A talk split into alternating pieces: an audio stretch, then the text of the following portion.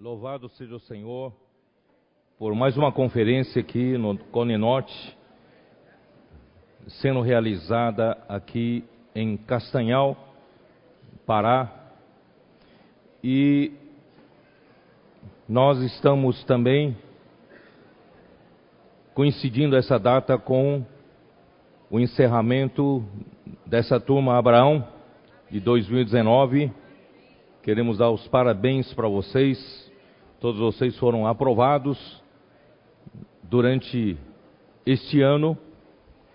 E eu quero aproveitar para dizer que eu acho que faz pelo menos dois anos que houve uma mudança na questão do SEAP.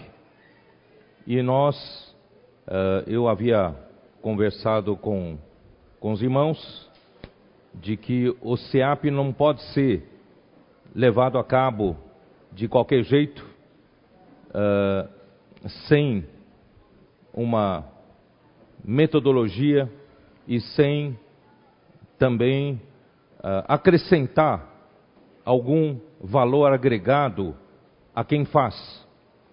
Desde então, os irmãos fizeram mudanças e realmente eles puderam dar para vocês esse curso, eu diria um curso de aperfeiçoamento, né, muito bem dado.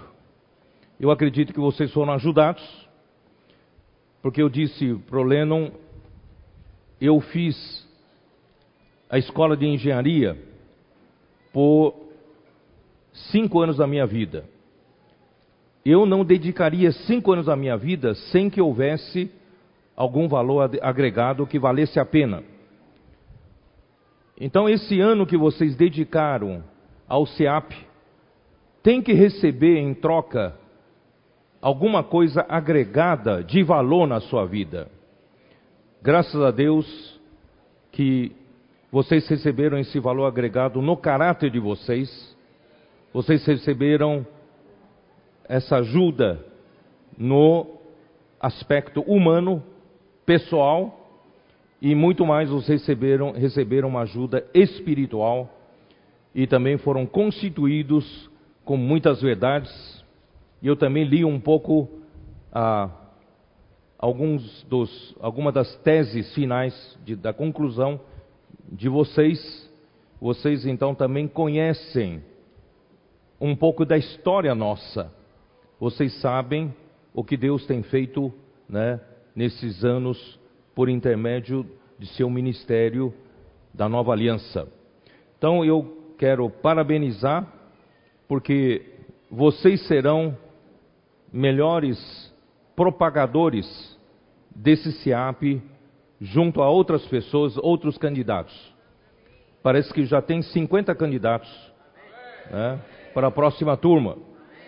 Então não há mais aquela necessidade de a gente percorrer regiões por regiões para para arregimentar pessoas fazer o SIAP, porque quem fez o SIAP faz a melhor propaganda de que para aqueles que querem fazer. Portanto, parabéns vocês, que o Senhor use muito vocês. Alguns de vocês, eu acho que já formaram equipes de comportores, que vocês tenham muito sucesso na distribuição da palavra de Deus na pregação do Evangelho, e também outros de, outros de vocês provavelmente irão plantar a árvore da igreja em cidades novas, e outros então ajudarão os irmãos responsáveis nas igrejas existentes, para nós continuarmos com a nossa missão e a nossa comissão até que o Senhor volte. Então, parabéns mais uma vez. Essa conferência, nós ainda estamos no tema geral o ministério da nova aliança. E o ministério da nova aliança, irmãos, é o ministério do Espírito. É, isso nós sempre extraímos de 2 Coríntios capítulo 3. Vamos ler de novo. 2 Coríntios capítulo 3. Que o irmão Boaventura de Belém acabou de mencionar. 2 Coríntios 3, começando pelo versículo 5. Não que por nós mesmos sejamos capazes de pensar alguma coisa como se partisse de nós. Pelo contrário, a nossa suficiência vem de Deus. Neste ministério da nova aliança, que é o ministério do Espírito, nós não somos capazes nem de pensar alguma coisa, muito menos de planejar alguma coisa. Porque é Deus quem planeja, é Deus quem executa, tudo vem de Deus. Deus apenas nos usa como seus canais, mas para sermos usados por Deus, Ele precisa trabalhar em nós. Graças a Deus, Deus tem conseguido trabalhar em muitos irmãos, há muitos irmãos maduros que estão aqui, são cooperadores na obra do Senhor. Dessa vez vieram muitos irmãos de várias regiões. Então quero dizer para vocês, irmãos, a nossa esperança é de que o Senhor, né, ele consiga uh, preparar muitos de vocês para que, para que sejam esses ministros da nova aliança. Os ministros da nova aliança não confiam na sua própria capacidade, não confiam no seu próprio planejamento, não confiam no que ele pode fazer para Deus. Eles são aqueles que confiam em Deus e sabem os caminhos de Deus, como Deus trabalha. E Deus trabalha, a obra de Deus é feita por meio da Sua palavra. Vamos continuar lendo. Versículo 6: O qual nos habilitou para sermos ministros de uma nova aliança, não da letra, mas do Espírito. Porque a letra mata, mas o Espírito dá vida. O nosso ministério, o ministério que, em que estamos envolvidos, é um ministério que dá vida. Não estamos preocupados em apenas ensinar letra, ensinar doutrinas para os homens. Estamos preocupados, irmãos, em dar vida para o homem, porque o homem precisa é de vida. Então, nós somos habilitados para sermos ministros de uma nova aliança, ministro de uma nova aliança que é a aliança do Espírito, que é ministro, ministro do Espírito. Versículo 8: como não será de maior glória o ministério do Espírito? Versículo 9: Porque se o ministério da condenação foi glória, em muito maior proporção será glorioso o ministério da justiça. Aleluia por este ministério. Este ministério, irmãos, começou com o próprio Senhor Jesus. Nosso Senhor Jesus ele foi o primeiro ministro do ministério da Nova Aliança. Quando ele, quando o Senhor chegou, veio aqui na terra, mudou a dispensação. Nós estávamos, o homem estava na dispensação da lei, da dispensação da antiga aliança. E essa antiga aliança era uma aliança feita pela lei dada a Moisés. Portanto, Moisés era o principal profeta de Deus, era o profeta né, de Deus no Antigo Testamento.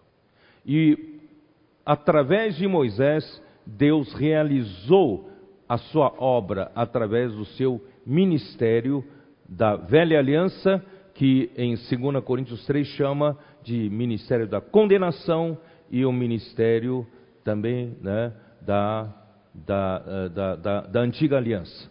Mas graças a Deus, em vindo a Cristo, esta dispensação mudou. Nós entramos na dispensação da nova aliança, porque Jesus Cristo, quando morreu, com o seu sangue precioso, ele estabeleceu uma nova aliança. Essa aliança é aliança né, que, é, que, que veio a ser o ministério do Espírito. Muito bem. Então eu, eu preciso dizer para vocês que Deus teve de usar Moisés para levar o povo de Israel de uma situação totalmente caótica. Eles, eles viveram 430 anos no Egito. Eles ganharam, adquiriram a cultura egípcia, os costumes dos egípcios, e eles vive, viveram 430 anos no Egito sem nenhuma orientação, nenhuma liderança espiritual. Então eles não tinham essa cultura de ter uma liderança espiritual.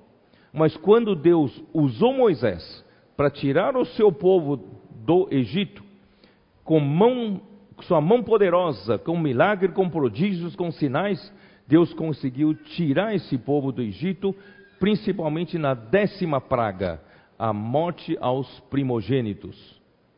Quem salvou os primogênitos dos, do povo de Israel foi o cordeiro pascal, que foi imolado no lugar deles, e esse cordeiro pascal, o sangue derramado por esse cordeiro pascal, que foi passado junto às ombreiras da porta e à vega da porta daquela casa onde o povo, os filhos de Israel estavam ceando aquela Páscoa, o anjo exterminador passava por aquela casa e não entrava na casa porque já houve um, uma morte, a morte do cordeiro. Mas em todas as casas dos egípcios houve morte aos primogênitos, desde o primogênito homem até mesmo os primogênitos dos animais. Então foi aí que Faraó, na mesma noite, libertou o povo de sair do Egito. E o povo então saiu às pressas do Egito. Portanto, irmãos, a partir daquele momento havia uma liderança entre o povo de Israel, havia alguém que falava por Deus, alguém que dava direção e alguém que falava o que Deus queria falar. Esse alguém era Moisés. Eu não tenho muito tempo a gastar nisso, mas eu vou uh, usar o livro de Números 12 para vocês entenderem melhor isso que eu estou falando. E o homem sempre tem dificuldade de receber a palavra de um homem, de outro homem, como de Deus. É muito difícil o homem que convive com esse homem e ter de ouvir a palavra desse homem como palavra vinda de Deus. Então, toda vez que Deus ele manda o seu profeta aqui na terra e principalmente os que vivem em torno desse profeta, é muito difícil ouvir a palavra desse profeta como a palavra vinda de Deus. Você lembra, vocês lembram que o próprio Jesus falava: não há profeta, não é isso? Que honra na sua própria terra, na sua própria casa. Quer dizer, a, o profeta não tem honra na sua própria terra. Portanto, irmãos, por quê? Ah, nós conhecemos o pai e a mãe de Jesus, nós conhecemos os seus irmãos. É como se, né, com isso, desvalorizasse o homem. Então, o homem tem muita dificuldade de aceitar a palavra vinda de homem. Mas Paulo, em livro de Tessalonicenses, não é de Tessalonicenses? Qual que é? 1 Tessalonicenses, capítulo 2, versículo 13, como diz? Outra razão, ainda temos nós para incessantemente dar a, graças a Deus, é que tendo vós recebido a palavra que de nós ouvistes, que é de Deus, acolhestes não como palavras de, palavra de homens, e sim como em verdade é a palavra de Deus, a qual, com efeito, está operando eficazmente em vós os que credes. Irmãos, esse é um princípio de bênção. Nós vamos aprender com esse princípio a palavra que Paulo falava no meio dos Tessalonicenses. Essa palavra não vinha dele mesmo. Eu não acabei de ler 2 Coríntios 3, que nós não somos capazes nem de pensar alguma coisa, muito menos, irmãos, de falar a palavra de Deus para as pessoas como se fossem de nós. Portanto, tendo vós recebido a palavra que de nós ouvistes, que é de Deus, acolhestes, acolhestes não como palavra de homens, e sim como em verdade é a palavra de Deus, a qual com efeito está operando eficazmente em vós, os que credes. Então, quando Deus usa o seu profeta, e esse profeta é um homem que está entre você, entre vocês, e esse alguém fala, ele não pode falar a sua própria palavra.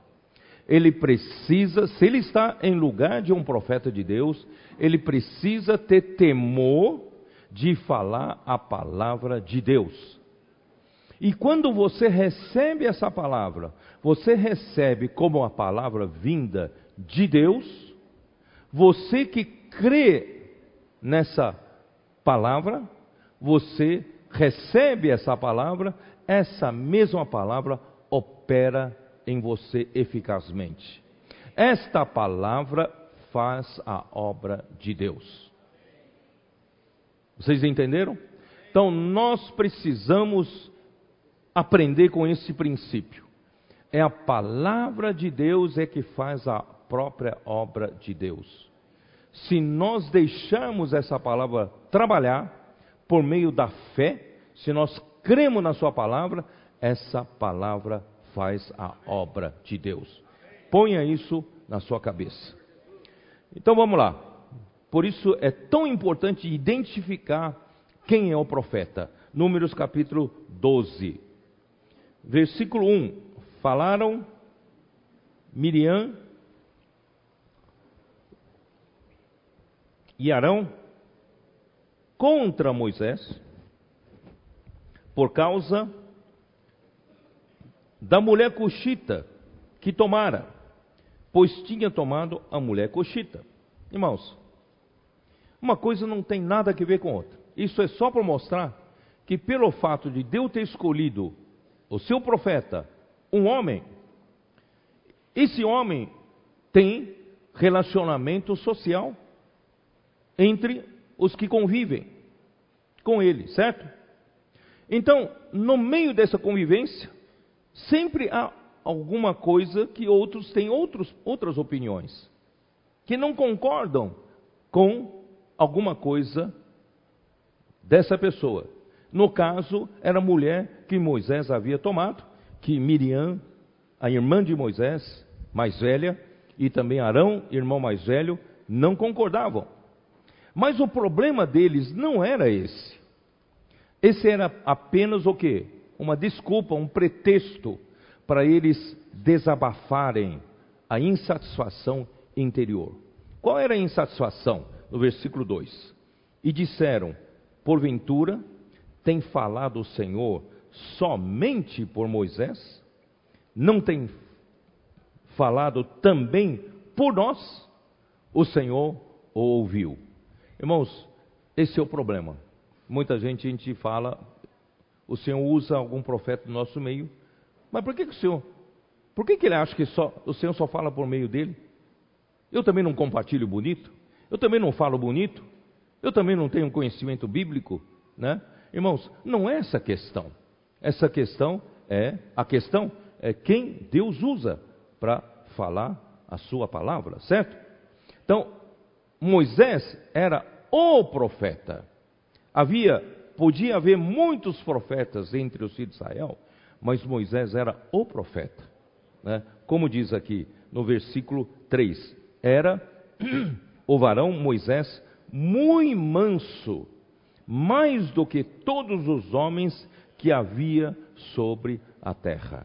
Irmãos, esse versículo eu já li há muito tempo, desde adolescência, jovem, eu conheci esse versículo. Mas só agora, irmãos, fui entendendo pouco a pouco o que significa esse versículo. Irmãos, quem é usado por Deus, ele precisa ser muito trabalhado por Deus. Ele precisa ter passado poucas e boas no passado.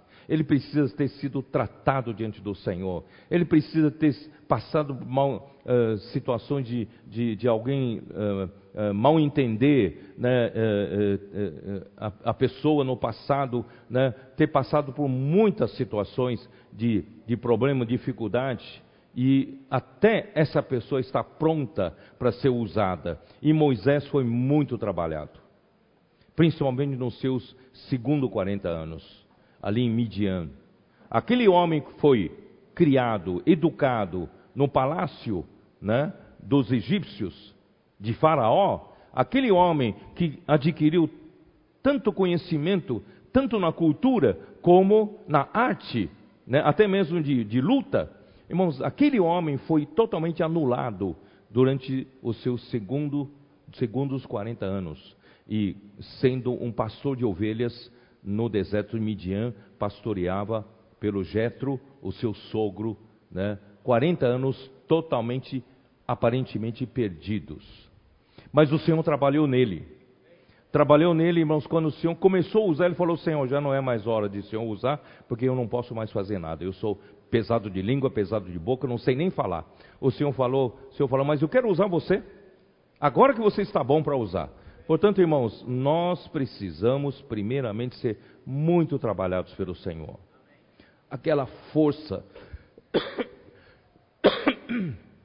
aquela força natural que nós temos, aquela capacidade que nós temos, o Senhor precisa mostrar que aquilo só causa desastre aquilo só causa problema né, na obra do Senhor, até que um dia parece que o Senhor nos anula totalmente. Mas é aí que é um momento bom do Senhor começar a nos usar. Quando o Senhor começou a usar Moisés, Moisés, irmãos, foi usado de uma maneira muito humilde. Ele era o homem mais manso que havia sobre a face da terra. Irmãos, ele era um homem adequado. Você imagina alguém entre nós, de repente o Senhor usa para tomar liderança, não é isso? E se esse alguém não for adequado, ele vira reizinho, não é? Todo mundo honra, todo mundo respeita, de repente ele vira o quê? O reizinho. O orgulho sobe a cabeça, arrogância, não é assim? E nós acabamos o quê? sendo inutilizados pela obra do Senhor. Portanto, irmãos, nós precisamos ter aprendido essa lição como Moisés aprendeu. Portanto, irmãos, mesmo que o Senhor use você, mesmo que o Senhor exalte você, irmãos, aprenda essa lição de mansidão, essa lição de humildade. Você ter certeza, irmãos, que você, homem, não é nada. O dia que o Senhor que usa você retirar a sua presença de você, você não passa de outro homem qualquer. Vocês estão me entendendo? Moisés só é alguma coisa quando Deus usa, quando Deus unge, não é? Deus fala por ele. Se Deus retirar a sua presença, Moisés nada vale. Nós temos que enxergar isso. Nós nada valemos se não estivermos sendo usados por Deus. Portanto, quando nós somos usados por Deus, não se orgulhe. Quando estamos sendo usados por Deus, não seja arrogante. Quando estamos usados por Deus, não acha que você é alguma coisa, né? Parece o, como é que fala? O, o, o papagaio de, de, pirata, né? Achando que toda, toda fotografia, que todo mundo quer tirar foto é com ele, né? Não é o papagaio. Tá? Então, não pense você que é para você. Então, é o Senhor que tem a sua misericórdia de nos usar. Então, isso, irmãos, é válido, esse princípio é válido para todos nós que servimos em todas as posições né, na igreja, na obra do Senhor. Vamos aprender, irmãos, ser mansos, mansos. Longe de nós arrogância, longe de nós todo orgulho, né? Mas, irmãos, respeito devido aos homens de Deus, irmãos, e honra devida, isso é normal. Nós devemos aprender a honrar, devemos respeitar. Mas, por outro lado, irmãos, quem é honrado, quem é respeitado, ele precisa saber quem ele é. Ele tem que continuar sendo humilde, manso, modesto, como sempre. Tá bom? Amém. Então, essa é uma lição que eu falei entre parênteses. Aí, o que aconteceu? Versículo 6: Então disse o Senhor: Ouvi agora as minhas palavras. Se entre vós há profetas, há profeta, eu, o Senhor, em visão, a ele me faço conhecer. Ou falo com ele em sonhos. Com os profetas de todos os tempos do Antigo Testamento, Deus tem falado com eles em sonhos, Deus tem falado com eles em visões. Mas não é assim com o meu servo Moisés, que é fiel em toda a minha casa. Então Moisés era um profeta especial. Boca a boca falo com ele, claramente, e não por enigmas, pois ele vê a forma do Senhor. Como, pois, não temestes falar contra o meu servo, contra Moisés? Irmãos, Moisés era especial. Ele conversava com o Senhor face a face. Ele, ele via a silhueta de Deus. Irmão, alguém já viu silhueta de Deus? Quem aqui já viu a silhueta de Deus? Ninguém. Mas ele vê a forma do Senhor. Ele fala com o Senhor como qualquer homem. Portanto, irmãos, ele era o profeta. No Antigo Testamento, irmãos, não há profeta maior do que Moisés. Moisés era o profeta do Antigo Testamento. Então, a, e a ira do Senhor contra ele se acendeu. E aí a Miriam se achou leprosa e Arão temeu, rogou a Moisés para que ele não ficasse leproso também. E o Senhor teve misericórdia de Arão. E Arão aprendeu a sua segunda lição. A primeira lição foi no bezerro de ouro. Quando Moisés demorava para descer do monte, 40 dias, estava demorando, e o povo impaciente foram até Arão, disseram para ele: Olha, esse Moisés, esse homem que nos tirou do Egito, nós não sabemos para onde foi, que será dele. Então, né? O que, que Arão falou? Arão pensou: agora chega a hora, a oportunidade de eu ser o líder. Irmãos, cuidado com esse tipo de, de ambição. Ambição pela posição. Deus não gosta, Deus não honra. Irmãos, chegou a minha hora, minha oportunidade. Ele falou: então manda todas tirarem todas as argolas de ouro das suas orelhas e pegou todas as argolas de ouro e jogou, fez na fundição e fundiu um bezerro de ouro. E o povo de Israel disse: Estes são os deuses que nos tiraram do Egito. Porque no mundo pagão, eles criam em muitos deuses. O mundo pagão é um mundo de politeístas, tanto é que vocês, recentemente nós falamos da Grécia. A Grécia tem tantos deuses e os romanos né, ah, adquiriram, adotaram esses mesmos deuses, só que colocaram os nomes romanos. Portanto, irmãos, o mundo pagão é um mundo politeísta. Mas, irmãos, nós temos um só Deus, o Deus verdadeiro. Esses muitos deuses que eles têm, nenhum daqueles deuses é perfeito. E nenhum daqueles deuses é o Deus criador do universo. Mas o nosso Deus é o Deus que criou todas as coisas.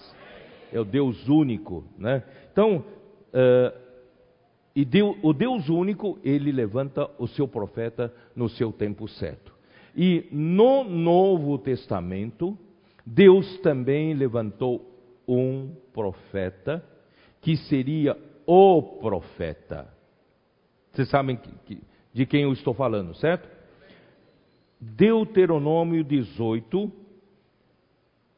está registrado como parte da lei de Moisés. Aqui não é meramente um comentário. Isso que eu vou ler agora faz parte da lei. Faz parte da lei de Moisés. Capítulo 18, versículo 15. Como diz?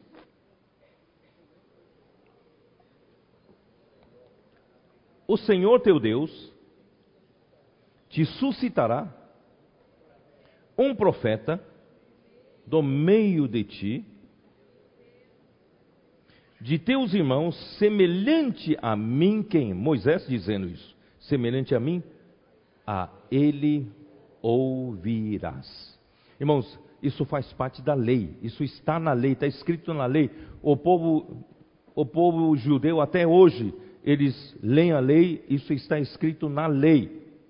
Versículo 18: Suscitar-lhes-ei um profeta do meio de seus irmãos, semelhante a ti, em cuja boca porei as minhas palavras, e ele lhes falará tudo o que eu lhe ordenar. De todo aquele que não ouvir as minhas palavras, que ele falar em meu nome, disso lhe pedirei contas. Irmãos, Jesus, o profeta, já estava predito na própria lei de Moisés. Sabia disso? E o povo de Israel sabe muito bem disso. Sabe por que, que eles sabem muito bem disso? Porque eles conhecem a lei. Isso está na lei. Então o povo de Israel, até hoje, eles aguardam o aparecimento desse profeta, o profeta. Então, eu vou mostrar para vocês que eles têm esse conhecimento. João capítulo 6, dá uma olhada. João capítulo 6. Se vocês não tivessem esse conhecimento que eu acabei de passar para vocês, vocês leem João, João e vocês não percebem isso que eu vou comentar. João 6, versículo 14, como diz?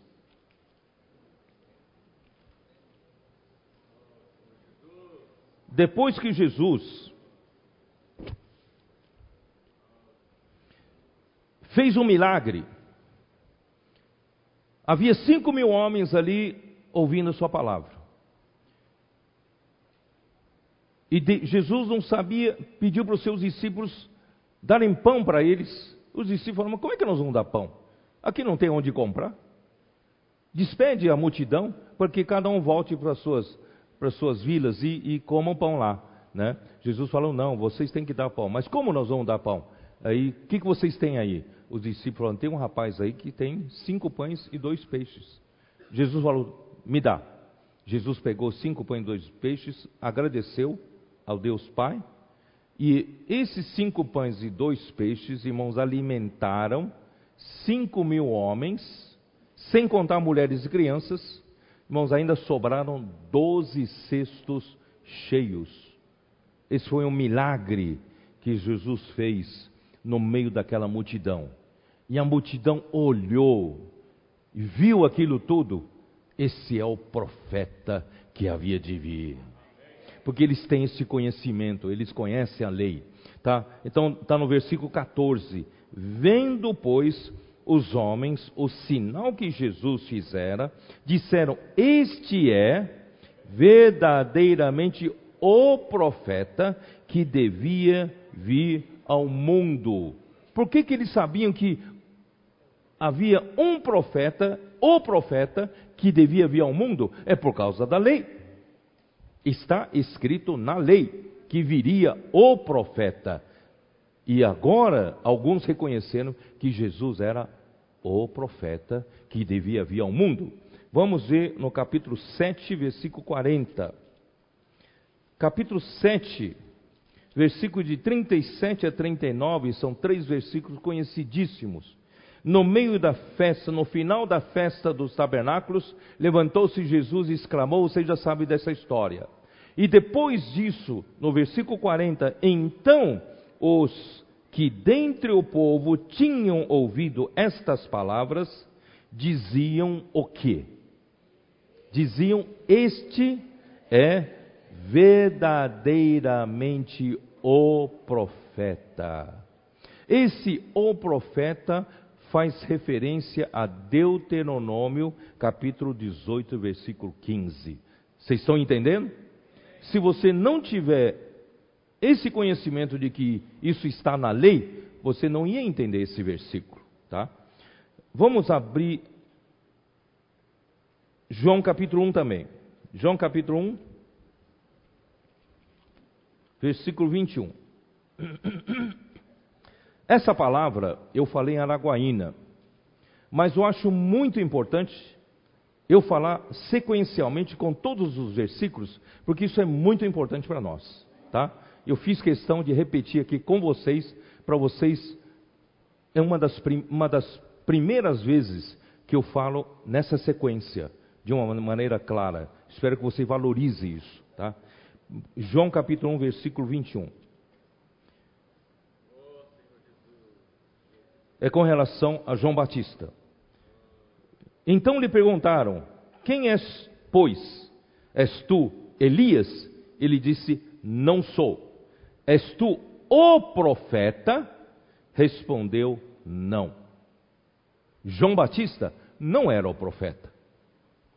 Jesus é o profeta.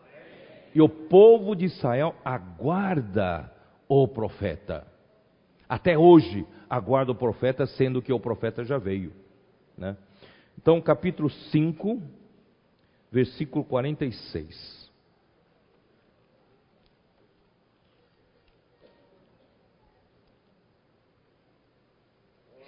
Porque se de fato cresceis em Moisés, também creríeis em mim, porquanto ele escreveu a meu respeito. Quando que Moisés escreveu a respeito de Jesus? Deuteronômio 18, versículo 15, 18, 19. Vocês estão me entendendo? Então, ó Senhor Jesus. Então, esse o profeta, ele não falará nada de si. Eu porei a, as minhas palavras na sua boca. Ele falará o que eu determinar. Não é assim que está escrito em Deuteronômio 18? Irmãos, é esse princípio que eu queria que vocês entendessem. Quando Deus usa um profeta, se esse profeta é verdadeiramente enviado por Deus, ele não fala de si, ele não pode falar coisas de si mesmo, ele tem que falar a palavra que o Senhor puser na sua boca. Então Jesus nos deu o melhor exemplo, eh, João 7, versículos, a partir do versículo 16. Respondeu-lhe Jesus: O meu ensino não é meu, e sim daquele que me enviou. Irmãos, Jesus não estava ensinando segundo ele mesmo. Ele ensinava segundo aquele que o enviou queria que ensinasse. Se alguém quiser fazer a vontade dele, conhecerá a respeito da doutrina, se ela é de Deus ou se eu falo por mim mesmo. Então esse versículo está um pouco confuso para a gente entender. Eu vou, eu vou dizer para você o seguinte. Versículo 16: eu, O meu ensino, ensino não é meu. Esse, essa palavra grega ensino é didaque, didaque, didaque. Tá? E se alguém quiser fazer a vontade de Deus, conhecerás a respeito da doutrina, se ela é de Deus, essa palavra doutrina é o próprio didac. Não sei se vocês estão me entendendo. entendendo. Então, o meu ensino não é meu. Mas como reconhecer que esse ensino que não é meu é de Deus? É quando fizer a vontade de Deus. Não sei se vocês estão me entendendo. Como você consegue, como você consegue identificar que alguma palavra, algum ensino é de Deus ou não? Como identificar? Quando essa palavra executa a vontade de Deus. Está certo ou não está certo? Então, irmãos, quando essa palavra faz a vontade de Deus, o ensino então é dele. Não falo por mim mesmo. Quem fala por si mesmo está procurando a sua própria glória. Mas o que procura a glória de quem o enviou, esse é verdadeiro e nele não há injustiça.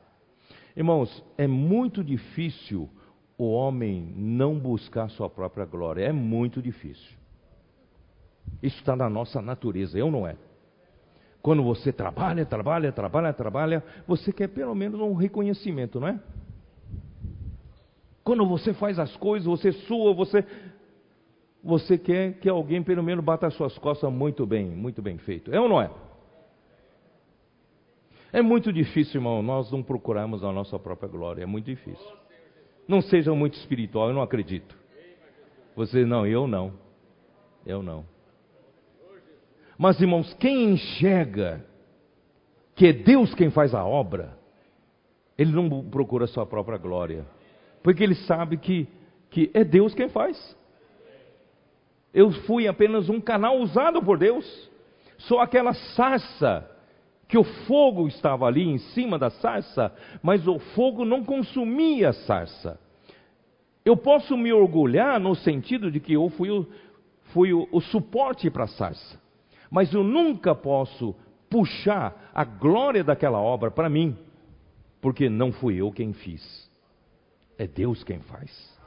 Irmãos, isso é muito, muito, muito importante, porque esses dias, antes de falar com vocês em público, eu, nós já passamos duas reuniões, ontem, a, ontem à noite isso, e hoje de manhã, eu estava falando da nossa unidade, falando para os cooperadores, os colaboradores da obra do Senhor, de que nós precisamos ter uma unidade intrínseca em vida, como Deus é um. E essa unidade, Deus vai exigir cada vez mais essa unidade cada vez mais espiritual, mais profunda, mais verdadeira. E para essa unidade acontecer entre nós, irmãos, nós não temos, não tem lugar para cada um buscar sua glória. Eu estou responsável pelo serviço de adolescentes. Eu vou fazer desse serviço uma coisa especial, estrondosa, de maneira que todo mundo vai conhecer a minha capacidade de execução. Eu vou fazer um trabalho no Congresso das Mulheres e eu quero fazer uma coisa muito diferente, a coisa que todo mundo vai aplaudir. Eu vou trabalhar junto aos jovens.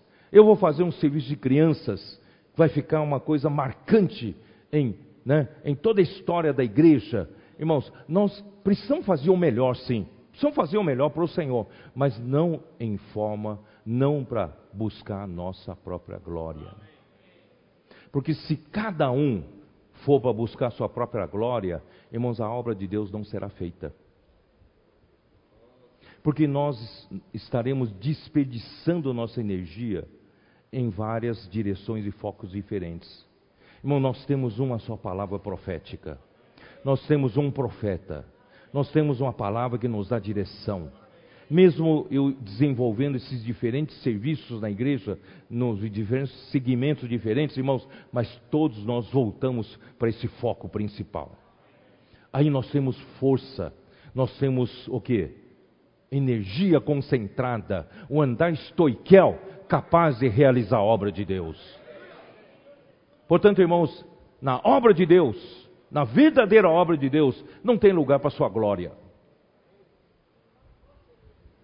Se você está aqui fazendo a obra para Deus, querendo o reconhecimento, querendo montar o seu fã-clube,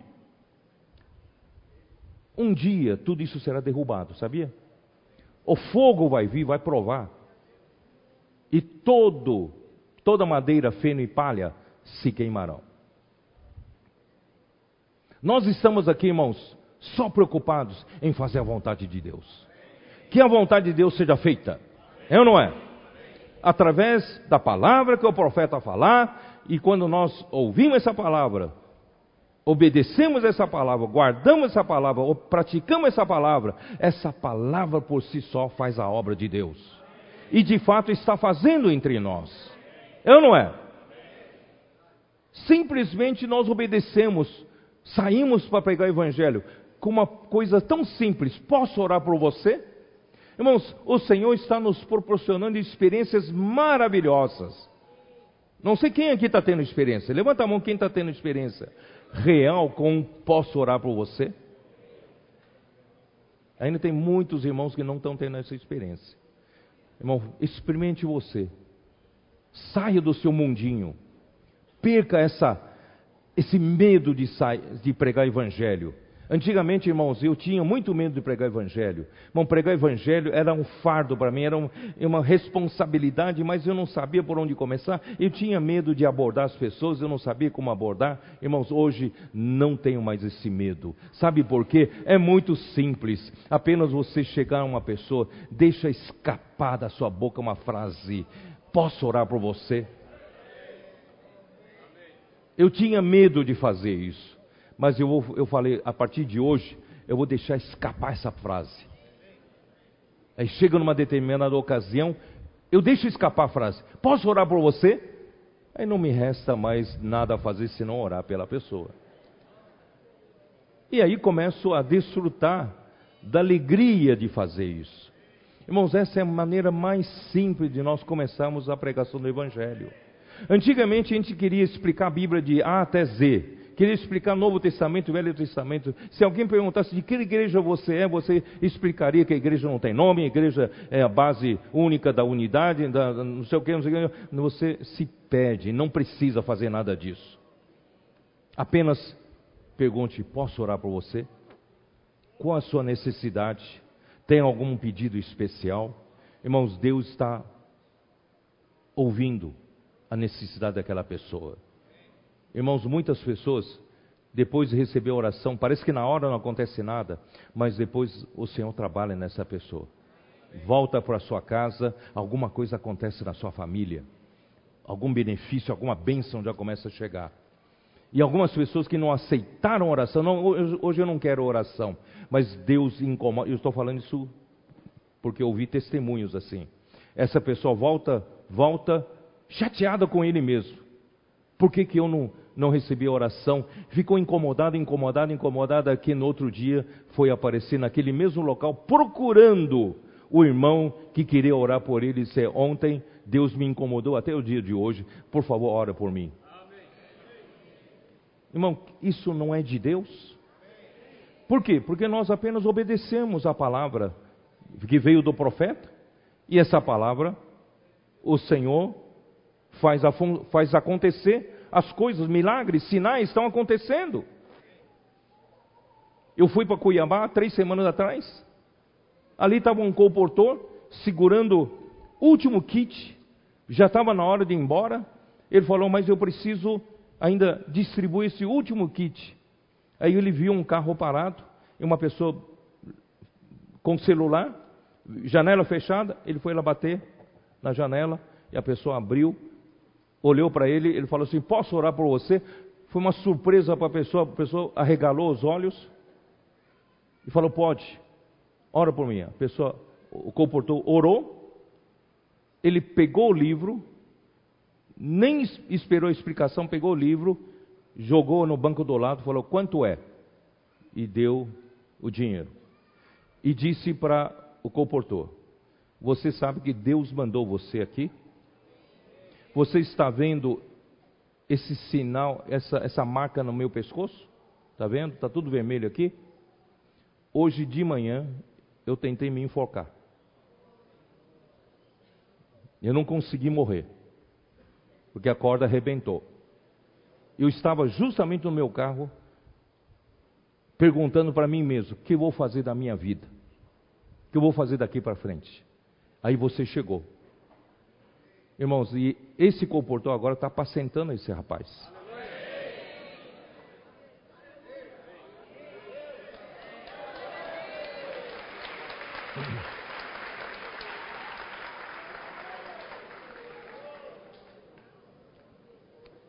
São centenas de testemunhos desses. Não é, não é um só. Centenas de testemunhos. Não, essa, nessa noite eu não teria como falar todas, todos. Mas eu quero dizer para vocês, irmãos, quando Deus usa o seu profeta, fala uma palavra, e você com simplicidade, recebe essa palavra e você obedece essa palavra, guarda essa palavra e pratica essa palavra, irmãos, Deus é com você. Porque essa palavra vai operar eficazmente em você. Quantos suicídios, desde o começo da pregação do Evangelho, por posso orar por você, nós já evitamos até o dia de hoje. Quantas famílias desfeitas, Deus já conseguiu refazer. Quantas pessoas desempregadas, irmãos, milagres aconteceram, acharam emprego na hora, depois da oração. Coisas desse tipo estão acontecendo. Por quê? Porque o Senhor está com a palavra que ele fala através dos profetas. Bom, onde eu estou? Ó oh, Senhor Jesus. Eu já li todo ele, não? Versículo 18: Quem fala por si mesmo está procurando a sua própria glória. Mas o que procura a glória de quem o enviou, esse é verdadeiro, e nele não há injustiça. Irmão, tem que tomar cuidado que a gente não fala, um profeta não fala por si próprio. Tá? Capítulo 8 de João, versículo 28 e 29. Disse-lhe, pois, Jesus: Quando levantardes o filho do homem, então sabereis É isso mesmo, né? Que eu, que eu sou e que nada faço por mim mesmo, mas falo como o Pai me ensinou. Jesus, acreditem se quiser, Jesus nunca falou uma palavra dele. Ele falou, tudo que ele falou é o que Pai lhe ensinou. Tá? E aquele que me enviou está comigo, não me deixou só, porque eu faço sempre o que lhe agrada. Quem faz a vontade daquele que o enviou, agrada o Senhor. 12, capítulo 12, versículo 48. Quem me rejeita, e não recebe as minhas palavras, tem quem o julgue. A própria palavra que tenho proferido, essa o julgará no último dia. Quando a palavra profética chega até você, você rejeita, você fala: Isso é palavra de homem, eu não vou praticar. Essa mesma palavra vai julgar você no último dia. Porque eu não tenho falado por mim mesmo, mas o Pai que me enviou, esse me tem prescrito o que dizer e o que anunciar. Jesus é fiel, nunca falou de si mesmo. E sei que o seu mandamento é vida eterna. As coisas, pois, que eu falo, como o Pai me tem dito, assim falo. Irmãos, isso é muito importante. Porque Moisés também fazia as coisas que Deus mandava fazer. Números, capítulo 16.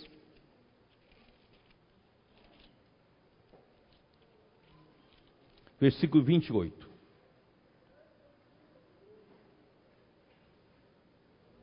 Então disse Moisés: Nisto conhecereis que o Senhor me enviou a realizar todas estas obras que não não procedem de mim mesmo. Moisés nunca inventou nada, ele não fez nada de si mesmo.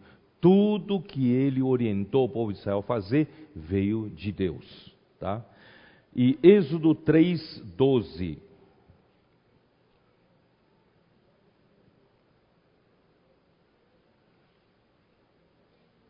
Alguém achou?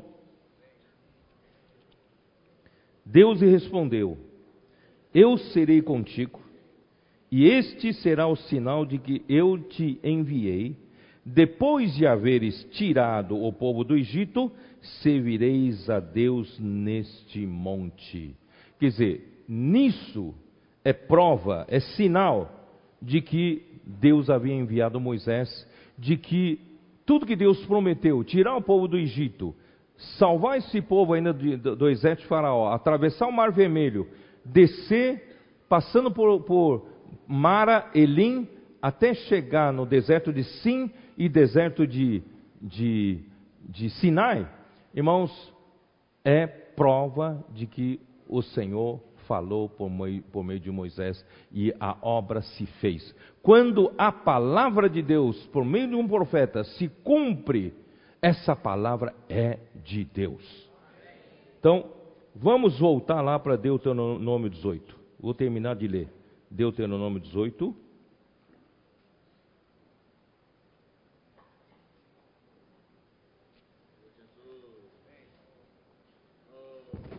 Eu li até o versículo 19, vou ler o versículo 20. Porém, o profeta que presumir de falar alguma palavra em meu nome, que eu lhe não mandei falar, ou o que falar em nome de outros deuses, esse profeta será morto. Irmãos, é muito sério isso. Se algum profeta disser que eu estou falando essa palavra em nome de Deus, que Deus não falou, esse profeta será morto. Portanto, irmãos, é muito sério essa questão de ser profeta do Senhor. Se disseres no teu coração, como conhecerei a palavra que o Senhor não falou? Aqui está falando o contrário. Como o Senhor conhecerei a palavra que o Senhor não falou? Sabe que quando esse profeta falar em nome do Senhor, e a palavra dele se não cumprir, nem suceder como profetizou, esta é a palavra que o Senhor não disse. Com soberba a falou o tal profeta, não tenhas temor dele. Isso quer dizer que, se o profeta falar em nome de Deus e essa palavra não se concretizar, irmãos, essa palavra não vem de Deus. Portanto, ele não é o profeta de Deus. Os irmãos estão entendendo? Agora, o contrário disso. Então, como conhecer que esse profeta vem de Deus? A palavra desse profeta vem de Deus. Como conhecer? Agora estou fazendo o contrário, não é isso? Então, quando aquilo que o profeta disser em nome de Deus, e essa palavra que ele disser se concretizar, se realizar, a obra se realizar, então essa palavra é de Deus. Os irmãos entenderam? Irmãos, graças a Deus, esses últimos anos, tudo que o Senhor falou entre nós se concretizou. Ou não? Fez uma revolução na nossa vida. A pregação do Evangelho, posso orar por você? Irmão, está revolucionando. Nós viemos, saímos de madrugada para vir aqui para Belém, pegamos avião, nós pegamos deixamos o carro no estacionamento e esse estacionamento mandou uma van e o motorista da van, o, o, o Ami e o, e o Jonathan, né, quem era? Né? Oraram pelo motorista. Falaram para ele assim: Posso orar por você? Ele falou: Não é a primeira pessoa que falou isso para mim. Alguém já falou isso para mim, posso orar por você. Irmãos, algum irmão já passou lá. Já falou com esse motorista. Esse motorista estava muito alegre, recebeu oração, ainda queria saber onde nós nos reunimos, qual é o nome da igreja, vem essas coisas. Então, graças ao Senhor, nós podemos ganhar mais um irmão, né? Irmãos, coisas desse tipo. O Jonathan, que está aqui na minha frente, né? Olha o tamanho dele. Quando ele põe aquela camisa, posso orar por você? A camisa é um outdoor, né? Ele entrou com esse outdoor no avião do Passarido, pequenininho, que ele tem que abaixar a cabeça para não bater a cabeça. Vocês conhecem o, o avião do Passarido, não? Do, do, do avião turbo-hélice, baixinho assim, pequenininho. E ele grandão, ele quase enche todo o corredor, né?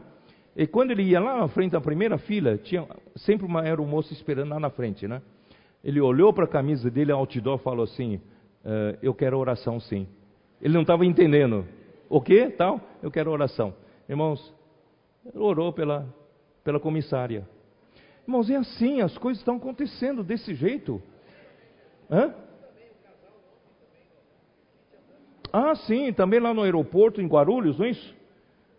Eu, eu e a mim estamos saindo do sanitário e o, E o Jonathan, vimos o Jonathan lá no corredor, um casal parou ele, leu, leu o, o, outdoor, né? E falou para ele assim: Eu quero oração sim. Irmãos, as coisas estão acontecendo porque é a palavra que o Senhor falou. A comportagem dinâmica também veio pela palavra que o Senhor falou. Alguém creu no profeta e executou a, a, a, conforme, com obediência à palavra do profeta, surgiu um novo caminho para nós, para a prática da, da comportagem dinâmica. É ou não é? Antes, pergunta para amigo, quanto ele vendia, ele conseguia distribuir os livros correndo ali no, no Paraná, todos aqueles lugares ali, distribuindo com muito suor. Quanto se distribuía o livro, de livro? Quando vendia cinco livros, dez livros no dia, ele fazia festa, porque conseguiu vender cinco, dez livros, e, e o problema é receber, não recebia, né? Ele ficou inadimplente mais de 100 mil reais, porque os pastores não pagavam para ele. Irmãos, era uma, uma dificuldade. Aí esse, o Senhor abriu um caminho para esse grupo obediente à palavra do profeta e começou a abrir um caminho diferente, a comportagem dinâmica. E esses, esse grupo de jovens, irmão, começaram a orar com as pessoas, começou com oração. Irmão, o Senhor deu um caminho para eles e cada um deles, dessa equipe de cinco pessoas, cada um deles distribuía 50 livros por dia. Por dia, 50 livros. Talvez seja o que o amigo distribuía por cada 15 dias, no máximo, ou um mês, e não recebia. Então, irmãos, mudou a nossa história. Hoje nós temos 30 equipes e 5 pessoas desse tipo, pelo Brasil todo. 30 equipes. E essa equipe que começou, liderado pelo irmão Douglas, irmãos, essa equipe está dobrando de produção. Não está distribuindo apenas 50 livros por dia por pessoa, está distribuindo 100 livros por dia por pessoa.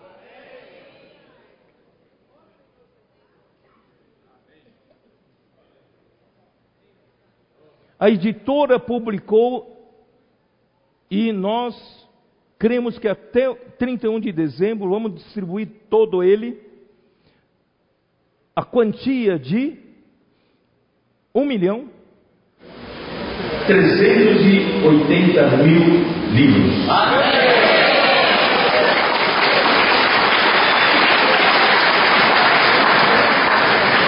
Nunca aconteceu isso, nunca aconteceu.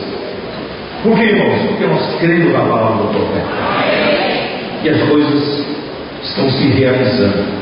Quando as coisas se realizam, pode ter certeza, essa palavra de Deus. Então, irmãos, é pela, pela falta de crer na palavra de Deus, é que a, a obra de Deus pode ficar parada. Mas graças a Deus, irmãos, as coisas mudaram. O Avança Jovem começou com um pequeno número de jovens em Maranhão e hoje se espalhou pelo Brasil todo não é?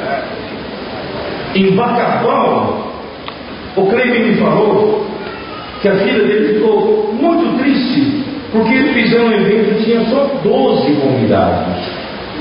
No ano passado, se tivesse dois convidados, a gente já soltava o rojão.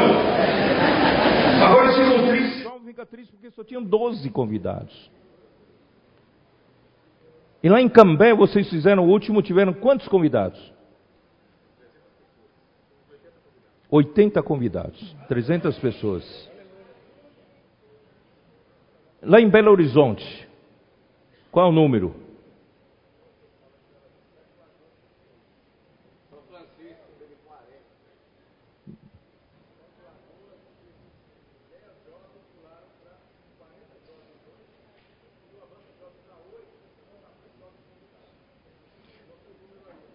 Sete Lagoas, de 10 jovens pulou para 40 jovens, é isso? Não, eu sei que houve um Avança Jovem em Belo Horizonte. Se eu não me engano, chegou quase 400, 400 jovens e 150, 250 novos. 250 convidados novos. Bom, quem faz isso, irmãos? Quem está fazendo isso? É o Senhor que está fazendo. Mas por que, que o Senhor faz? É porque você creu na palavra. E você pratica a palavra. E o Senhor faz a obra. Irmão, o Senhor quer fazer grandes coisas entre nós. Por isso ele está falando palavra profética. E nós precisamos pegar com simplicidade, com obediência e praticar a palavra. E a palavra se faz, realiza a obra de Deus. Irmão, não é minha capacidade. Quem sou eu, irmãos? Eu não sou nada. É Deus quem faz as coisas. Portanto, irmãos, ó Senhor Jesus, mudou a dispensação. João capítulo 1, versículo 17.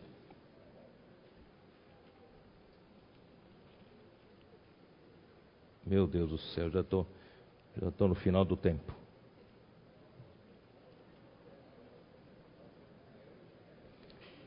Capítulo 1, versículo 17. Porque a lei foi dada por intermédio de Moisés, a graça e a verdade vieram por meio de Jesus Cristo. Aqui faz uma comparação Moisés e Jesus Cristo. Moisés era o profeta do Antigo Testamento e Jesus Cristo é o, profeta do Novo Testamento. Jesus, uh, Moisés trouxe a lei e Jesus trouxe a graça e a verdade. João 9, 24.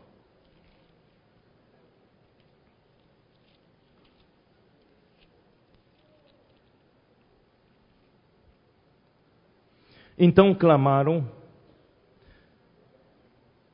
chamaram pela segunda vez o homem que fora cego, e lhe disseram: Dá glória a Deus, nós sabemos que esse homem é pecador, esse homem referindo-se a Jesus. Ele retrucou: Se é pecador, não sei, uma coisa sei, eu era cego e agora vejo. Perguntaram depois: Que te fez ele? Como te abriu os olhos? Ele lhes respondeu: Já vos disse, e não atendeste, porque quereis ouvir outra vez? Porventura quereis vós também tornar-vos seus discípulos? Então o injuriaram e lhe disseram: Discípulo dele és tu, porém nós somos discípulos de Moisés.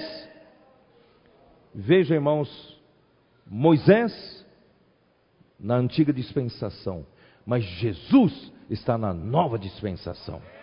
E os judeus não conseguiram fazer essa virada. Ainda agarraram Moisés, sendo que Jesus já veio. Sabemos que Deus falou a Moisés, mas este nem sabemos de onde é. Respondeu-lhes o homem: Nisto é de, de, de estranhar que vós não sabeis de onde ele é, e contudo me abriu os olhos. Sabemos que Deus não atende a pecadores, mas pelo contrário, se alguém teme a Deus e pratica a sua vontade, a este atende. Desde que há no mundo jamais se ouviu que alguém tenha aberto os olhos a um cego de nascença. Se esse homem não fosse de Deus, nada poderia ter feito. Mas ele retru, eles retrucaram: Tu és nascido todo em pecado e nos ensinas a nós, e o expulsaram. Não conseguiram, irmãos. Deus estava usando um cego de nascença que fora curado por Jesus para abrir a cabeça desses judeus para ver que já mudou a dispensação de Moisés para o profeta. O profeta que estava profetizado em Deuteronômio capítulo 18 chegou. Mas os judeus o rejeitaram. Quando os judeus o rejeitaram, irmãos, eles perderam a graça. Eles perderam a realidade. E essa graça e realidade chegou aos gentios chegou até nós. Aleluia. Irmãos, de novo, vou ter que correr. Muita coisa eu vou deixar para trás. Eu preciso entrar em João 14. Vamos entrar em João 14?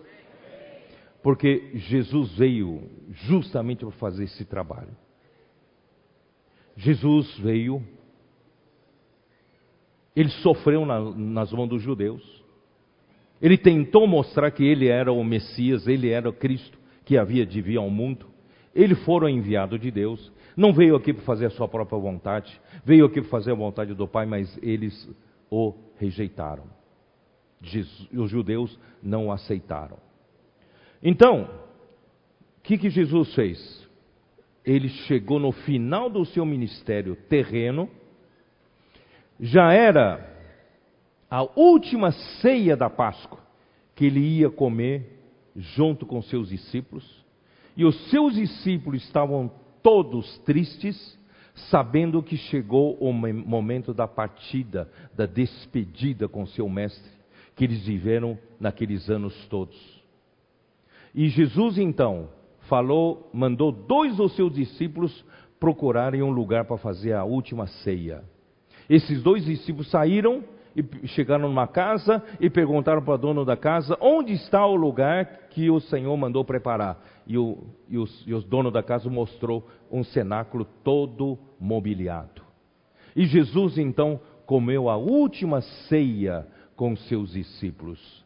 Irmão, você sabe que nos últimos momentos da despedida, fala-se palavra mais importante que ficou no coração de Jesus. É ou não é? Então, naquele mesmo momento, Jesus então comia a ceia com eles. Ele teve que abrir o coração para eles, porque chegou o um momento. Ele disse: Um de vocês há de me trair. Aí todos eles ficaram preocupados, os doze ficaram preocupados. Quem será, eu trai, quem será o traidor que vai trair? Aí então Pedro, discretamente, fez um sinal para João, e João era o mais próximo de Jesus, reclinava sua cabeça sobre o peito de Jesus, fez um sinal para João, João, pergunta para Jesus quem é que vai trair, traí-lo. Isso os outros discípulos não souberam. E João então perguntou para Jesus. Jesus disse: Aquele a quem eu der o pão molhado. Dito isso, ele pegou o pão, molhou e entregou para quem? Judas Iscariotes. Eu não estou inventando nada. Dá uma olhada na sua Bíblia. João capítulo 13.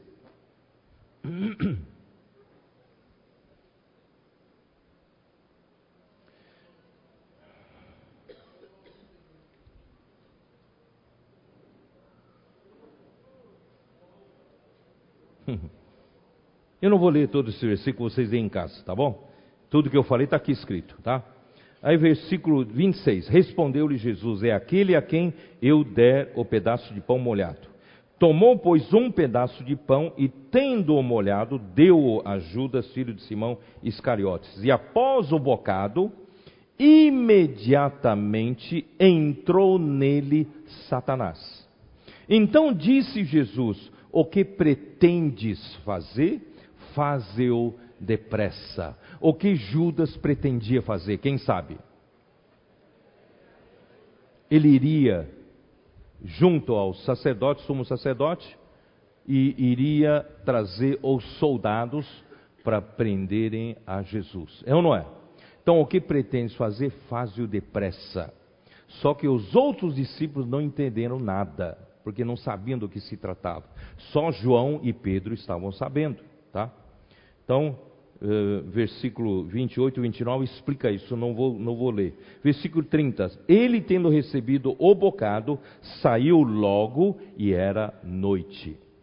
Irmãos, quando ele saiu, disse Jesus: Agora foi glorificado o Filho do Homem e Deus foi glorificado nele. Você diz amém, mas você não entendeu nada.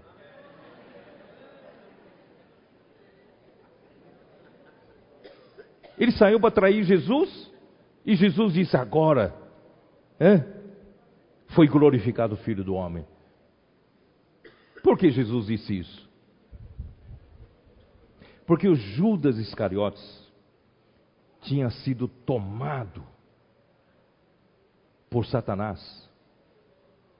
Porque o Satanás, em várias parábolas em Mateus, mostra que ele fez todas as tentativas para matar o filho do rei enviado para o seu povo. E disse ele: Se eu matar o filho, estará acabado. E Satanás pensava que ao matar Jesus, irmãos, estaria totalmente arruinado o plano de Deus. Porque o plano de Deus era um segredo mantido em mistério mistério da vontade de Deus oculto por séculos e gerações. Nem Satanás sabia. Irmãos, mal sabe ele que ao detonar, quando saiu Judas Iscariotes, detonou um processo irreversível, não voltará mais. E esse processo que foi detonado, irmãos, na verdade vai glorificar o Filho do Homem. Esse processo foi detonado, irmãos, é a nossa salvação, é a nossa libertação. Jesus vai conseguir fazer uma coisa que vocês nem imaginam. Que eu vou explicar no capítulo 14 para vocês. Irmãos, Deus tem um plano muito superior àquilo que nós pensamos e imaginamos. Deus tem uma coisa muito grande para nós. Quando Satanás pensa que conseguiu arruinar o plano de Deus, mal sabe ele que ele detonou o processo. Que processo é esse? Jesus começou o processo de ele ser glorificado. Eu vou parar um pouquinho aqui, depois eu volto aqui, no final do 13. Vou para 14, tá bom? Então, agora vocês têm um contexto do 14. Qual é o contexto do capítulo 14 de João? Jesus falava com quem? Quem estava na presença de Jesus para ele abrir o coração em João 14? Estavam onze dos seus discípulos. O traidor saiu. Quando o traidor saiu, Jesus teve liberdade de falar a parte mais íntima do seu ser. Por isso, irmãos, eu considero, eu considero, Evangelho de João 14, 15, 16 e 17 são quatro capítulos mais elevados da Bíblia. Leva-nos ao pico da revelação. Leva-nos ao ponto máximo do que Deus quer fazer com o homem, do plano da salvação de Deus. Vocês vão entender por que eu falo assim. Então começa capítulo 14. Não se turbe o vosso coração. Credes em Deus, crede também em mim. Não é o fim, não, meus discípulos. Não acabou, não. Vocês estão tristes, parece que tudo acabou. Não acabou, não. Agora inicia-se um processo maravilhoso. Credes em mim. Crede também em Deus, crede em Deus, crede também em mim. Porque na casa de meu pai há muitas moradas. Se assim não fora, eu vou-lo teria dito, pois vou preparar-vos lugar. Irmãos, esse processo que foi detonado por Satanás, achando que ia acabar com o plano de Deus, irmãos, mal sabe ele de que ele detonou um processo para o Senhor Jesus preparar lugar para nós.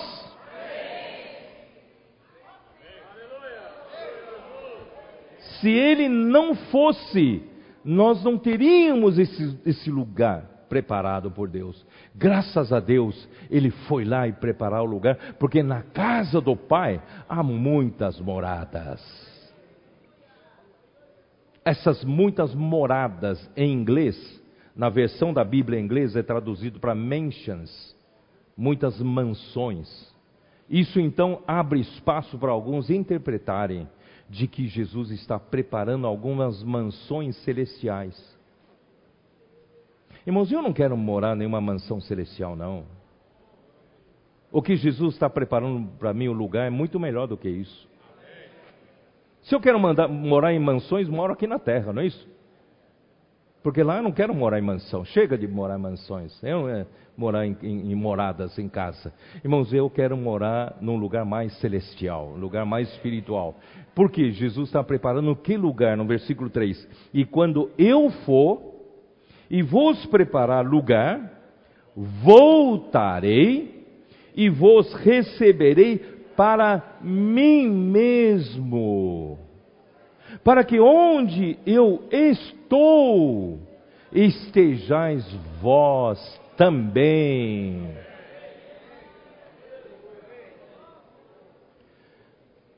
Quando eu for, eu for de que jeito?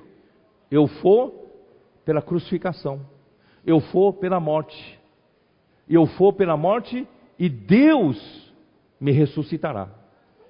Porque Jesus tinha certeza de que a sua vida humana foi uma vida humana perfeita, totalmente governada por Deus Pai.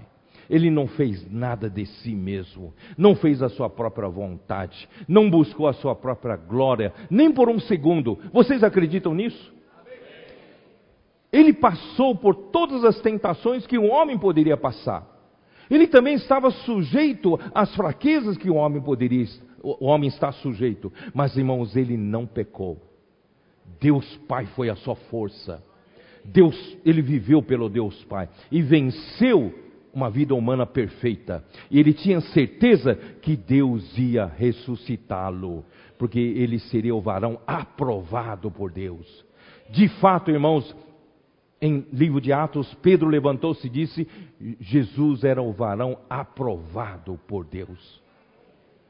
E Paulo fala em Atos 13, 33. Naquele dia, Deus o ressuscitou, e na ressurreição, o que, que Deus disse? Tu és o meu filho, e eu hoje te gerei. Ué, Jesus já não era filho de Deus? Porque só naquele dia da ressurreição ele foi reconhecido como filho. Quem sabe? Vocês seapistas sabem disso? Ele já não era filho de Deus? Como Deus, ele era o filho unigênito de Deus. Mas agora ele estava morrendo, ressuscitando, e Deus, pela, por sua obra, pela sua morte, e Deus o ressuscitou, Deus estaria o que? Gerando um filho, homem, Jesus. E esse homem Jesus foi gerado para ser o filho primogênito de Deus. E quando ele disse: Tu és o meu filho e hoje te gerei, Deus o recebeu para dentro de si mesmo. E Deus o glorificou. Está certo ou não? Deus glorificou o homem Jesus. Pela primeira vez na história, um homem foi admitido para dentro de Deus. Na eternidade passada, irmão, só existia Deus. Deus era Deus, era a única coisa que existia no universo. E Deus criou o mundo. Não é? E na criação do mundo, irmãos, Deus tem um desejo de colocar homem para dentro dele. Não anjos homem. Mas como ele vai fazer isso? Colocando primeiramente o homem Jesus. E aconteceu o maior acontecimento do universo: que um homem foi glorificado. O homem foi recebido para dentro de Deus. O homem foi gerado filho de Deus. O homem foi admitido para a glória de Deus. Há um homem da glória. E por que Deus admitiu esse homem na glória? Deus admitiu esse homem nele mesmo. É para abrir porta para receber demais irmãos de Jesus para a sua glória. Hebreus 2 fala: conduzindo os muitos irmãos, muitos filhos de Deus para a glória. E Deus o aperfeiçoou e o fez o autor da salvação deles. Vocês estão entendendo? Então, esse lugar não é mansão celestial. Esse lugar é onde Jesus estava, mas enquanto ele vivia na carne, ele estava junto dos seus discípulos, ele não tinha como levar os seus discípulos para dentro de Onde ele estava? Onde ele estava? Jesus, a todo tempo, estava com o Pai. Jesus sempre esteve no Pai estava com o Pai. Então, quando ele morreu, ele foi, o homem foi admitido para dentro da glória de Deus, ele voltou, agora ele pode levar o homem para o Pai, para dentro do Pai. Irmãos, isso é o processo de santificação e de glorificação que Deus está fazendo na nossa vida. Deus quer inserir você para dentro de Deus. Muitos falam que voltarei para vós outros é a segunda vinda de Cristo. Não é, irmãos. Esse voltarei, por quê? Porque no versículo 16 fala assim: E eu rogarei ao Pai, e ele vos dará outro consolador, a fim de que esteja para sempre convosco. Esse outro consolador já é a volta dele. E esse outro consolador, quem é? É o Espírito da Verdade que o mundo não pode receber, porque não o vê, nem o conhece. Vós o conheceis, porque ele habita convosco em carne, mas estará em vós. Quer dizer, ele foi e já voltou. Ele está em nós. Está ou não está? Como outro consolador, como Espírito da verdade, não é isso? Ele está em nós. E o que ele está fazendo, irmãos, durante todo esse tempo, até a volta do Senhor? Ele está trabalhando no processo de nos levar para dentro do Pai. Você quer estar dentro do Pai? Amanhã eu termino isso. Deus, a sua salvação não é só você não ir para o inferno um dia e ir para o céu, não. Deus quer receber você, dar boas-vindas para você, nele mesmo. Nele mesmo. Mas não é você individualmente, você coletivamente, com a igreja. Primeiramente, os vencedores, que representarão a igreja durante o um milênio, mil anos, nas bodas do Cordeiro, eles serão, representarão a igreja como a noiva de Cristo. E a grande parte dos santos que não vencerem estarão nas trevas exteriores, no choro ranger de dentes, mas eles ainda estarão sendo amadurecidos. Quando terminar os mil anos, terminarem os mil anos, irmãos, os vencedores já já terão antecipado essa realidade mil anos antes, juntarão junto com a maioria dos santos. E nós seremos em Apocalipse 21 a nova Jerusalém a esposa do cordeiro que descia do céu. Irmão, nós vamos habitar para sempre com o Senhor. Eis o tabernáculo de Deus com os homens. Deus habitará com eles, e eles serão povos de Deus, e Deus mesmo será o seu Deus. Amanhã eu mostro um, um detalhe maravilhoso para vocês, agora não vou mostrar. Vamos, vamos, continuar um pouquinho aqui mais. Versículo 4. E, e e vós sabeis o caminho para onde eu vou. Aí vem, disse-lhe o Tomé. Tomé é como qualquer um de nós, não estava ignorante de tudo, não entendia nada. Senhor, não sabemos para onde vais, como saber o caminho? Respondeu-lhe Jesus: Eu sou o caminho e a verdade e a vida. Ninguém vem às mansões celestiais senão por mim. Não. Irmão, eu não quero mansão celestial, coisa nenhuma. Aqui diz: ninguém vem ao Pai senão por mim. O caminho para chegar ao Pai é Jesus. E nós estamos no processo de ser levados para o Pai. E o caminho é Jesus. Não é seu esforço, não é sua capacidade, o caminho é Jesus. E se vós me tivesses conhecido, conhecereis também a meu Pai. Desde agora o conheceis e o tendes visto. Replicou Filipe, é outro que não estava entendendo nada. Senhor, mostra-nos o Pai, isso nos basta. Disse-lhe Jesus, Filipe, há tanto tempo estou convosco que não me tens conhecido? Quem me vê a mim, vê o Pai.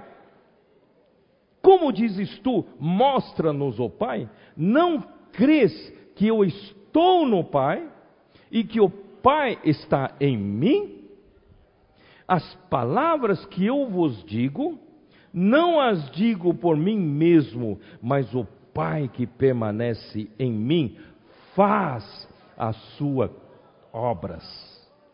São as palavras do Pai, que o Pai manda que eu fale, essas mesmas palavras fazem as obras do Pai. Crede-me que estou no Pai, e o Pai em mim. Crede ao menos por causa das mesmas obras. Em verdade, em verdade vos digo que aquele que crê em mim não, vê, fará também as obras que eu faço, e outras maiores fará, porque eu vou para junto do Pai. Irmãos, eu não entendi esse versículo. Como é que nós vamos fazer coisas maiores que Jesus? Irmãos, agora eu entendi, porque nós temos esse Jesus homem no Pai, admitido para dentro do Pai. Nós temos alguém lá que fala por nós. Nós temos o outro consolador, que em grego é paracletos, que significa, alguns traduzem para advogado, mas que significa alguém que fala por nós, alguém que intercede por nós, aquele que trabalha a nosso favor, ele nos entende. Irmãos, esse alguém é Jesus, homem, ele já está no Pai. Então, quando nós fazemos a coisa que pedimos em nome dele, irmãos, ele vai nos ajudar a interceder junto ao Pai. E o Pai vai fazer com que a gente faça obras maiores que ele fez. Acreditam nisso não? E tudo quanto pedides em meu nome, isso farei, a fim de que o Pai seja glorificado no Filho. Porque eu fui glorificado no Pai. Eu já estou no Pai. E se se me amais, é isso, né? Se me pedis alguma coisa em meu nome, eu o farei. E se me amais, guardareis os meus mandamentos. Irmãos, eu não tenho mais tempo. Eu vou terminar por aqui. Eu espero que você, amanhã, você ainda vai ver mais coisas. Você vai ficar boca aberto do que Deus tem preparado para você. O que Deus tem preparado para você, irmãos, nem olhos viram, nem ouvidos ouviram, nem jamais penetrou em coração humano o que Deus tem preparado para aqueles que o amam. Deus tem uma coisa muito maior do que você sempre pensou. Não é aquela coisa tão conto de fadas, não. É uma coisa muito maior. Deus, pela primeira vez na história, ele é tão adorado pelos anjos. Você saber que Deus é rodeado pelos anjos. Ele tem miríades e miríades de anjos. Milhares e milhares, para não dizer milhões, de anjos que o servem. Mas, irmãos, são poucos que se aproximam dele. Aquele arcanjo que, foi, que se rebelou, ele era o querubim da glória, que andava no brilho das pedras, ele era um dos príncipes entre os anjos que podiam se aproximar de Deus. Eram poucos que podiam se aproximar de Deus, embora Deus tivesse milhares ou milhões de anjos que o servem. Poucos têm esse privilégio de estar perto de Deus. E Deus nos escolheu não só para estar perto de Deus, Deus nos escolheu para estar dentro dele, para ser inserido nele, para ser incorporado nele. O homem, ele quer incorporar o homem nele. Mas, irmãos, tem muito trabalho. Como um homem pode ser inserido em Deus? Deus é santo, não é santo? Você está totalmente santo para ser inserido em Deus? Se Deus recebesse alguma coisa como um corpo estranho, como o seu organismo, se entrar um corpo estranho no seu organismo, haverá rejeição. Deus rejeita você. Então, Jesus ainda tem, é um caminho, está trabalhando em nós. Ele está nos santificando. Ele está nos glorificando. Gradualmente nos colocando em Deus. Irmãos, esse é um processo longo. Mas Deus vai fazer isso. Você acredita nisso? Sendo obediente à palavra profética, simplesmente praticando essa palavra, Deus vai fazendo a sua obra, no fim, irmãos, tudo vai acontecer.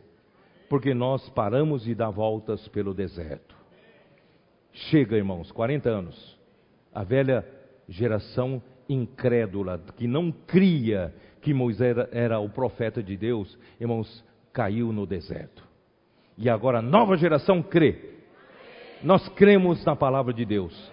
Nós cremos na palavra profética. Nós cremos porque temos experimentado que Deus faz as coisas. Deus faz a sua obra. Irmãos, é nessa fé, nessa simplicidade, nessa obediência, irmão, nós vamos chegar lá. Porque já estamos face a entrar na boa terra de Canaã. Vamos cruzar o rio do Jordão. Entrar em novidade de vida. E nós vamos lutar a guerra para conquistar a terra para o Senhor, começando por Jericó. Deus abençoe vocês. Que vocês todos deixem de ser crianças. Deixem de ser aqueles que ainda ficam com picuinha um com o outro, falando mal um do outro, criticando um ao outro, cada um tem sua opinião, irmão, nunca chegamos a um consenso, cheio de problemas entre nós, irmão, isso já é passado, não é? E agora, irmão, pela palavra profética, nós somos um. Temos um só alvo. Nós estamos o quê? Todos engajados. Estamos todos comprometidos. Todos nós estamos focados. E todos nós estamos em fase.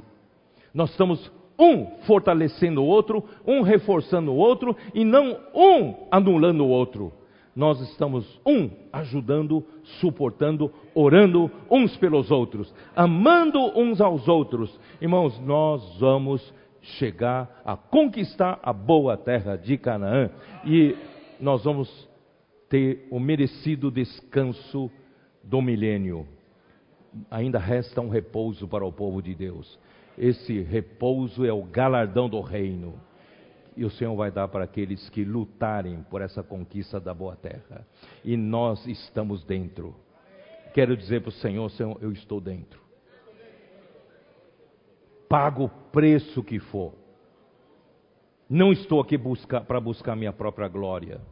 Não estou aqui para buscar minha própria fama. Não estou aqui para buscar reconhecimento. Não estou aqui buscando minha, aplausos dos homens. Irmãos, eu quero fazer a vontade do Senhor. O Senhor pode contar comigo. O Senhor pode contar com você? Então nós vamos juntos entrar na boa terra de Canaã. Eis que venho sem demora, mas comigo está o galardão. Jesus vai nos galardoar. Jesus é o Senhor. Deus abençoe vocês.